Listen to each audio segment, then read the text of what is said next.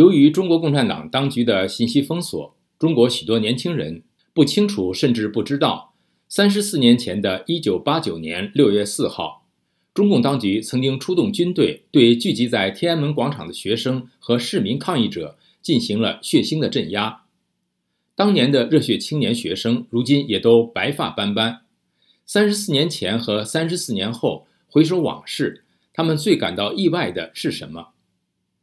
下面是宇宙分享美国之音记者金哲和平凡的报道。好的，志远，金哲和平凡的报道说，一九八九年六月三日晚上和四日凌晨，中共当局出动野战军杀入中国首都北京，镇压以学生为先导的反腐败、要民主的和平示威者。那次镇压事件在国际间又称为“天安门屠杀”。在当年，大多数人都没有想到。中共的镇压会是如此血腥和残酷。报道说，王丹当年保卫天安门广场指挥部副总指挥，名列北京市公安局搜捕高自联在逃分子通缉令中二十一人名单的第一位。王丹说：“第一个没有想到的，当然就是中国共产党的本质是如此之残暴，而且治理国家的手段居然可以用动用正规军军事手段。”来对付手无寸铁的平民，对于一个八十年代成长的自视为天之骄子的大学生来说，这个已经完全超乎我们的认知范围。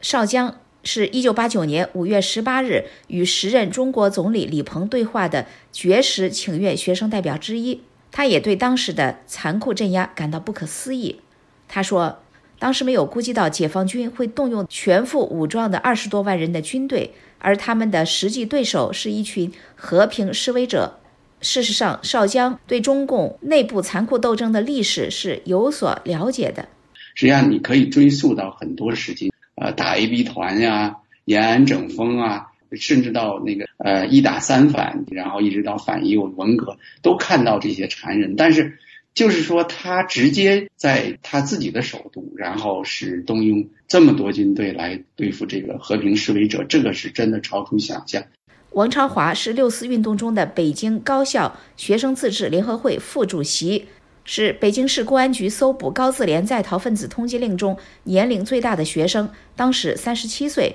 中国社科院研究生。他也跟王丹、邵江一样，想不到中共镇压的血腥。王超华说。最重要的是，没想到中共最高当局会下令开枪，没有想到会有这么惨烈的镇压，都没有想到中共政权可以继续维持到现在。这个在之后的很多前社会主义国家、共产主义国家都引来了政治变革，特别是一九八九年年底，我还在北京躲藏的时候，听到收音机里广播柏林墙倒塌。然后苏东坡开始，一直到一九九一年，呃，苏联垮台，当时都会感觉说中国应该维持不了很久了。嗯，报道说，在六四屠杀事件三十四年之后的今天，当年的学生领袖王丹还有另外两个最大的想不到。第二个没有想到的，就是整个国际社会、西方国家对于中国的政府的这种。令人发指的这种行为，居然默默的接受了。在我的认知中，哈，那么如果有一个国家政府如此的屠杀自己本国人民，应该世界各国就联合起来把这个政权推翻了。那么第三个没有想到的就是，号称具有五千年传统的这么一个号称伟大的中华民族，